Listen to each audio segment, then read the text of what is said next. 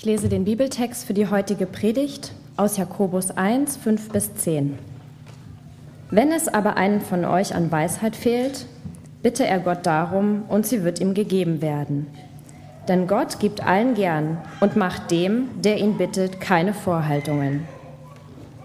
Doch soll der Betreffende seine Bitte in einer Haltung des Vertrauens vorbringen und nicht in der Haltung des Zweiflers. Denn wer zweifelt, gleicht einer Meereswoge, die vom Wind aufgepeitscht einmal hierhin und dann wieder dorthin getrieben wird. Ein solcher Mensch soll nicht meinen, er werde vom Herrn etwas bekommen, denn er ist in seinem Innersten gespalten und seine Unbeständigkeit kommt bei allem, was er unternimmt, zum Vorschein. Ein Gemeindeglied, das in ärmlichen Verhältnissen lebt, soll sich vor Augen halten, was für eine hohe Würde Gott ihm verliehen hat. Und wer reich ist, soll sich vor Augen halten, wie wenig seine hohe soziale Stellung vor Gott wert ist, denn er wird vergehen wie eine Blume auf dem Feld. Und Johannes 1,14 Er, der das Wort ist, wurde ein Mensch von Fleisch und Blut und lebte unter uns. Wir sahen seine Herrlichkeit, eine Herrlichkeit voller Gnade und Wahrheit, wie nur er als der einzige Sohn sie besitzt, er, der vom Vater kommt. Herzlich willkommen auch von meiner Seite. Schön in Berlin zu sein. Ich komme aus der Schweiz, man hört es und es wurde gesagt. Und in der Schweiz machen wir alles immer gerne klein.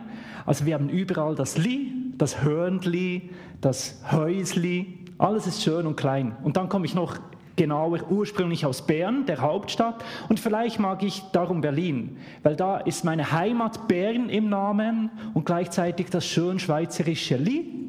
Und dann Bern und Lied zusammen gibt es Berlin. Da fühle ich mich doch zu Hause. Habe auch Familie hier. Meine Schwägerin Tabea kommt hier in die Gemeinde, konnte auch schon mal hier predigen. Wenn jemand denkt, irgendwie mag ich das Gesicht, habe ich noch vage Erinnerungen daran, der Bart ist weg. Also einfach, dass ihr zuhören könnt, dass das nicht irgendwo im Hinterbewusstsein mitschwingt. Was ist denn da anders in seinem Gesicht? Ich hatte da einen Bart. Der ist jetzt weg. Über was wollen wir heute sprechen? Am Ende eigentlich nehme ich das Thema auf, das das Berlin-Projekt bewegt, dass Jesus der ist, der da ist. Es ist am Ende auch eine Predigt, die einstimmt auf den Advent. Aber beginnen tun wir bei der Frage nach Entscheidungen. Wie können wir entscheiden? Wieso fällt es uns so schwer, Entscheidungen zu fällen? Dabei wird diese Predigt dir jetzt nicht direkt helfen, bessere Entscheidungen zu fällen. Aber ich, hoffentlich wird sie dir helfen, besser zu entscheiden. Ich bete noch kurz. Herr, segne diese Worte, segne diese Zeit. Du siehst unsere Lebenssituationen, wo wir drinstehen. Schenke uns Führung, Leitung und Mut zu entscheiden, Mensch zu werden zu den Menschen, die wir sind. Amen. Amen. In meiner Predigt ausgehen möchte ich von Jakobus Kapitel 1. Was ich heute nicht mache, ist eine Exegese. Wie war dieser Text zu verstehen in dieser Zeit? Ist das Griechisch jetzt zu gut, dass es Jakobus der Herrenbruder gewesen sein könnte? War das an Syrien oder Alexandrien gerichtet? Wie war dort die Situation? Und ist das nur eine Reihe von losgelösten Versen? Und was hatte Luther eigentlich für ein Problem mit dem ganzen Brief? All das machen wir heute nicht, sondern simpel einfach die Frage, was bedeuten diese Verse, könnten sie bedeuten für die Situation im Hier und Jetzt an diesem Novembersonntag inmitten von Berlin? Im schlechtesten Fall projiziere ich meine Gedanken in den Vers, im besten Fall beginnt der Vers wieder in unserem Leben, in unserem Kontext lebendig zu sein. Ob das exegesisch korrekt ist, überlasse ich dem geschulten Exegesen. Was mich bewegt an diesem Vers ist, auf einer Seite dieser Vers 5, dieser Zuspruch, wenn ich eine Frage habe, darf ich fragen. Gott ist da und will mir Weisheit geben zu entscheiden. Was für ein Zuspruch. Das mag ich am Christentum, dass, dass die Lehre ist von dem Gott, der so nah ist, der mit uns ist, der unsere Situationen kennt, uns nicht alleine lässt, ja uns helfen will, auch im Entscheiden. Der süße Ton des Zuspruchs und dann der harsche Wind des Anspruchs. Ab Vers 6 und 7. Also, ja, das ist so nicht mehr. Ich, ich mag Zweifel und ich mag Fragen stellen und nochmals hinterfragen. Und ich bin auch eher kreativ. Man könnte es doch noch so oder so sehen. Und wenn ich mal zu einem Entschluss gekommen bin, kommen mir noch hundert andere Ideen in den Sinn, wie man es auch noch machen könnte. Ich bin ein wenig die Welle, die da hin und her wellt oder eben der Wind, der mal hier oder da mal bläst. Und habe scheinbar nicht immer viel zu erwarten, denn man soll fragen und dann entscheiden. Was für ein Anspruch! Herausfordernd, gerade in der heutigen Zeit.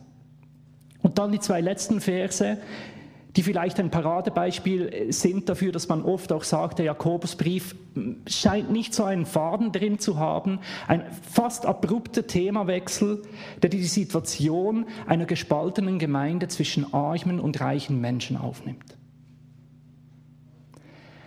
Was sagt das uns heute? Ich habe schon angesprochen, ich erlebe mich selber als eine Person, die nicht immer so einfach, ja, mir fällt es nicht immer einfach nur zu entscheiden. Und ich habe die scheue Vermutung, damit bin ich nicht allein. Wir sind eine Generation der Möglichkeiten. Und gerade Möglichkeiten führen nun mal dazu, dass es nicht immer so einfach ist, kurz mal zu entscheiden, vielleicht auch Gott zu fragen und dann ist alles klar. Hier finde ich Karl äh, Leppert sehr spannend, der ein Buch geschrieben hat zum Paradox of Choice.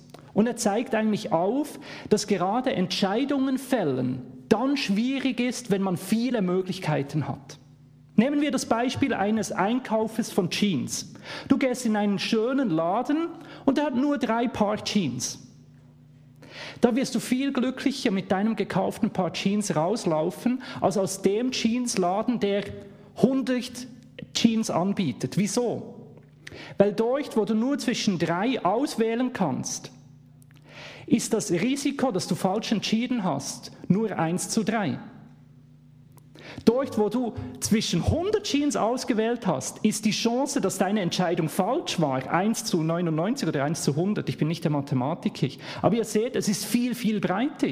Und was noch viel krasser ist, nicht nur, dass die Chance, falsch zu entscheiden, viel größer ist, im Laden mit nur drei Jeans und ich wähle eine, habe ich nur zweimal Nein gesagt.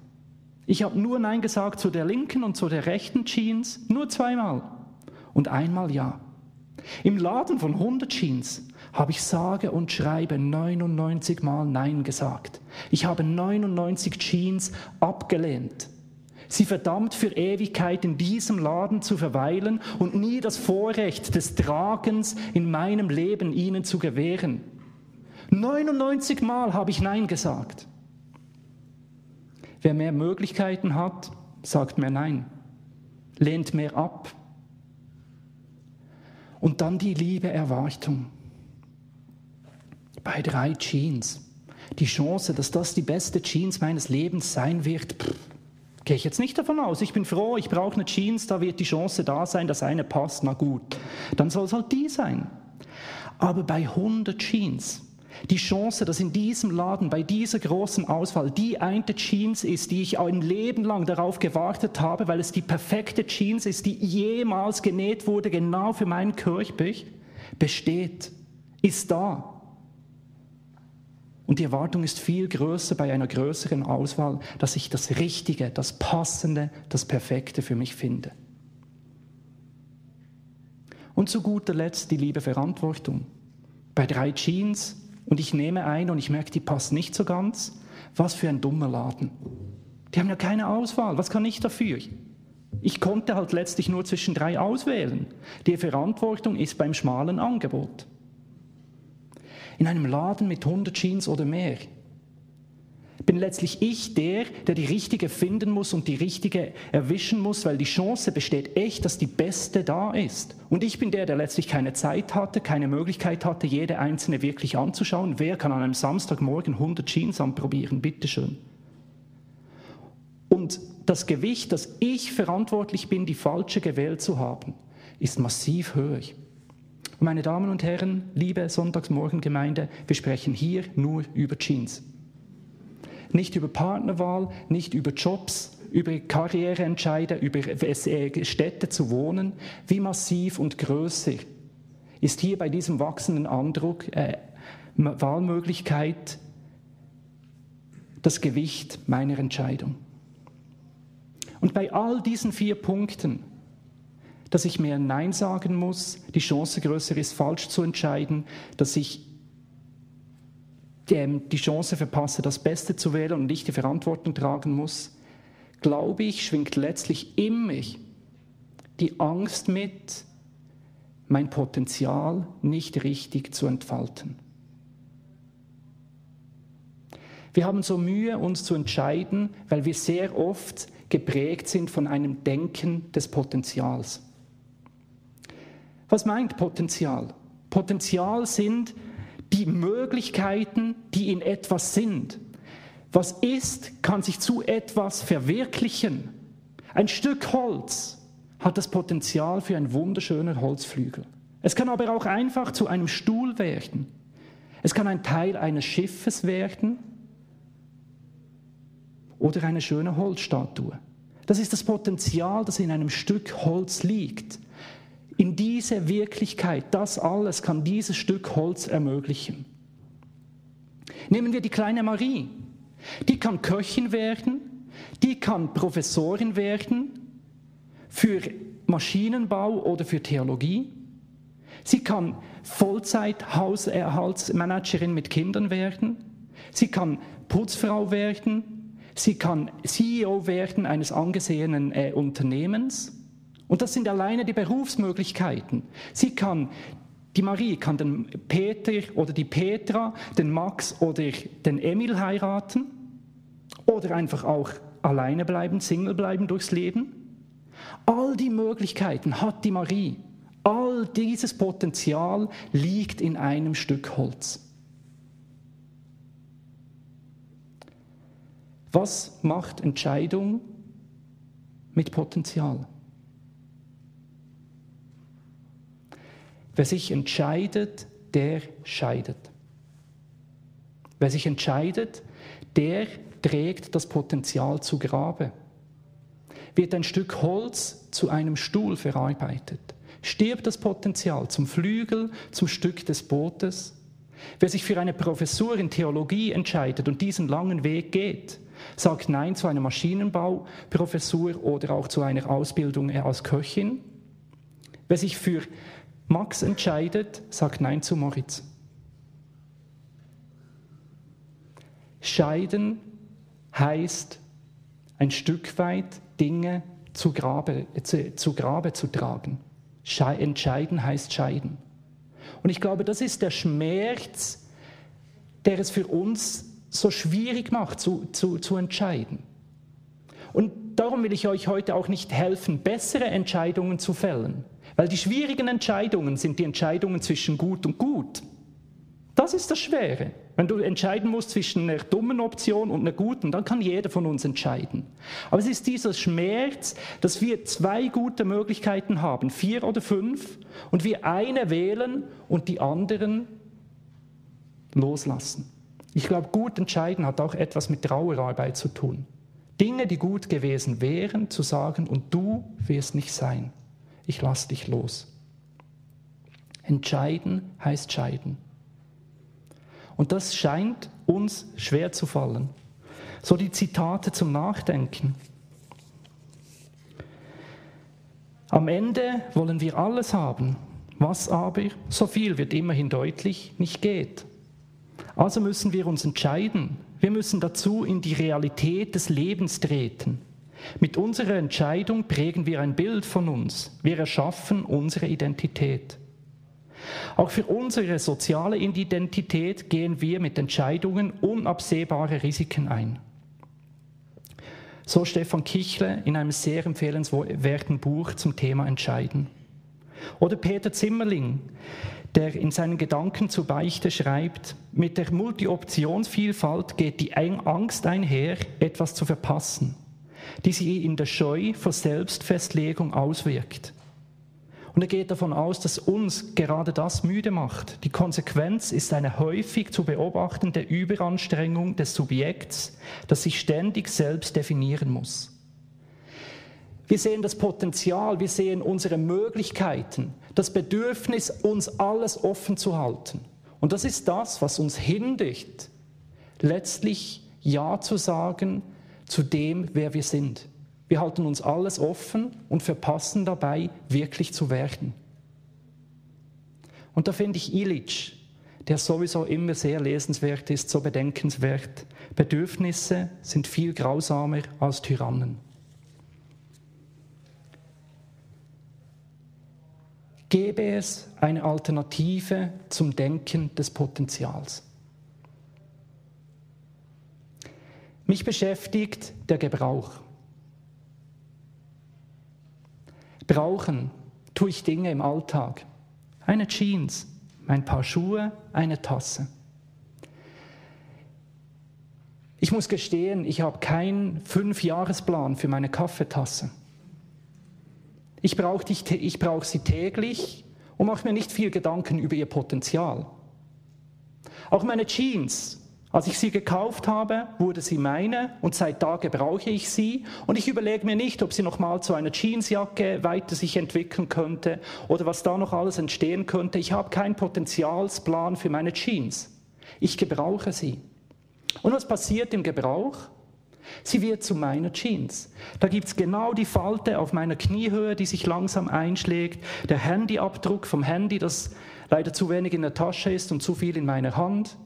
Die Jeans passt sich mir an im Gebrauch. Und ich entdecke, ich mag die Jeans. Ganz ehrlich, das wird zu meiner Lieblingsjeans, weil ich sie täglich gebrauche. Im Gebrauch löse ich mich vom Potenzial, nutze die Dinge, wie sie sind, und sie werden zu dem, was sie sind. Sie werden meins. Gestern war ich mit meiner Tochter laufen und bin am Skatepark vorbeigelaufen. Ich war früher auch ein Hobbyskater. Den Olli habe ich irgendwie geschafft. Mehr aber so Kickflip und so, nicht mein Ding. Auf jeden Fall, es war so schön, diesen Frauen und Männern zuzuschauen, weil im Gebrauch beim Skateboardfahren, da ist nicht viel überlegen über Potenzial und was alles noch sein könnte. Man braucht sich wie ein Vogel, der fliegt. Ich finde das so ein anderes Denken als das Potenzial. Meine Schwägerin hat heute Geburtstag, alles Gute. Sie hat gestern viel Kuchen gebacken. Und gerade vielleicht auch am Kuchen zeigt sich, wie anders das ist als das Potenzialdenken. Wer einen Kuchen backt und immer sich Gedanken macht über das Potenzial, der denkt, wie muss ich den lagern? wird es auch reichen. Man macht sich Angst und Sorge, dass er lange hält, dieser liebe Kuchen. Man hält ihn im Kühlschrank, man macht sich viel Gedanken. Dagegen der, der den Kuchen einfach gebraucht, isst ihn.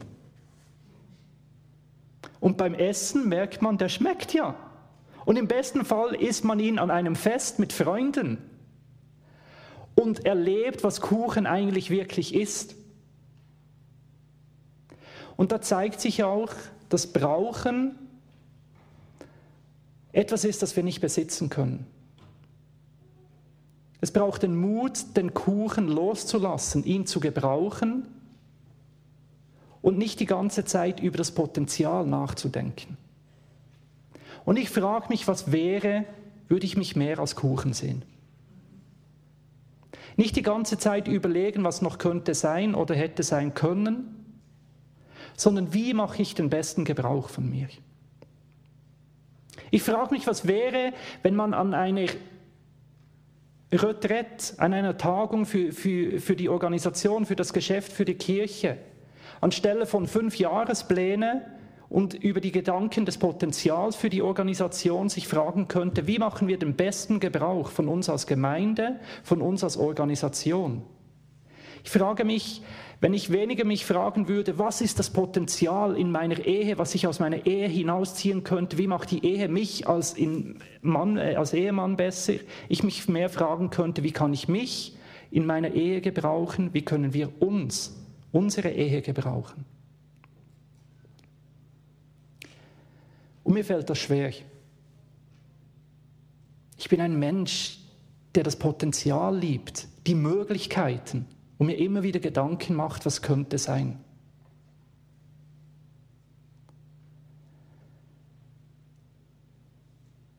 und liegt nicht darin, das Evangelium begründet. Dass wir in dem, wie wir sein, wie wir leben sollten, nicht alleine sind. Dass von unserem Leben Gebrauch zu machen, das eigentlich schlauer, besser, ja vielleicht göttlicher wäre, als die ganze Zeit mit uns selbst beschäftigt zu sein und mit unserem Potenzial. Und mir das so oft schwerfällt und ich eigentlich so ein viel zu großer Egoist bin und mein Potenzial so viel spannender ist, als mich zu gebrauchen, ja vielleicht sogar für andere.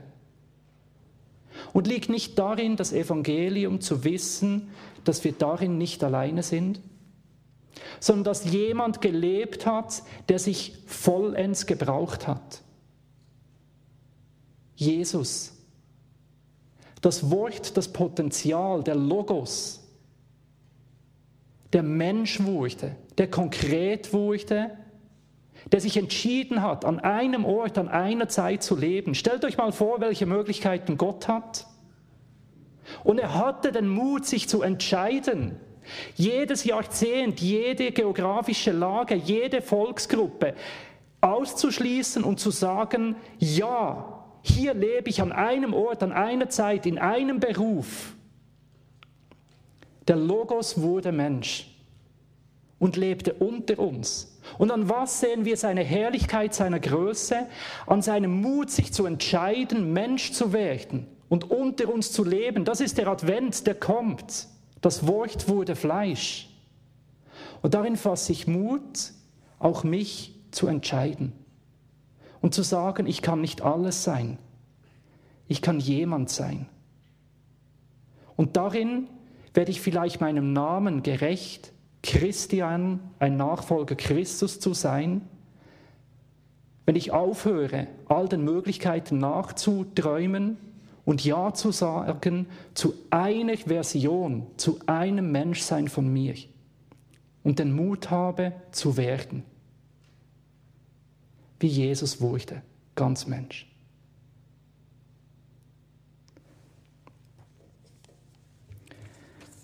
Und so kehren wir zurück zu Jakobus.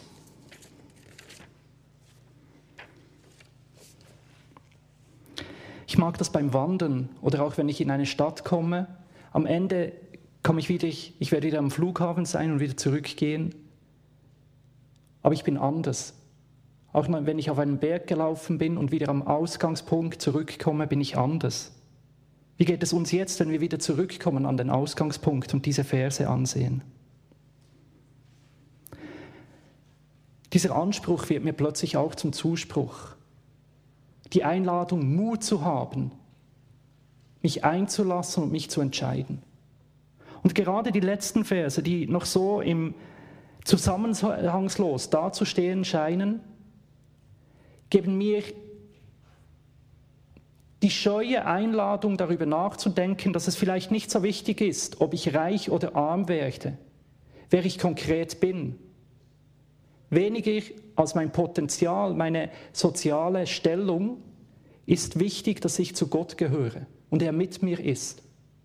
Und so finde ich Mut, mich zu entscheiden, auch wenn das zu einer finanziellen besseren oder schlechteren Situation führt, ob ich mich das angesehen oder weniger angesehen macht in dieser Gesellschaft. Ich darf wissen, Gott ist mit mir. Und er befreit mich immer wieder neu dazu, von meinem Leben Gebrauch zu machen. Vielleicht ist das eine Kraft des Christseins in der heutigen Zeit. Zu wissen, es ist nicht so wichtig, wer ich bin, sondern mit wem ich bin. Und vielleicht befreit mich das immer wieder neu, mich zu gebrauchen, mich von mir selbst zu lösen, von meinen Gedanken über mein Potenzial. Amen.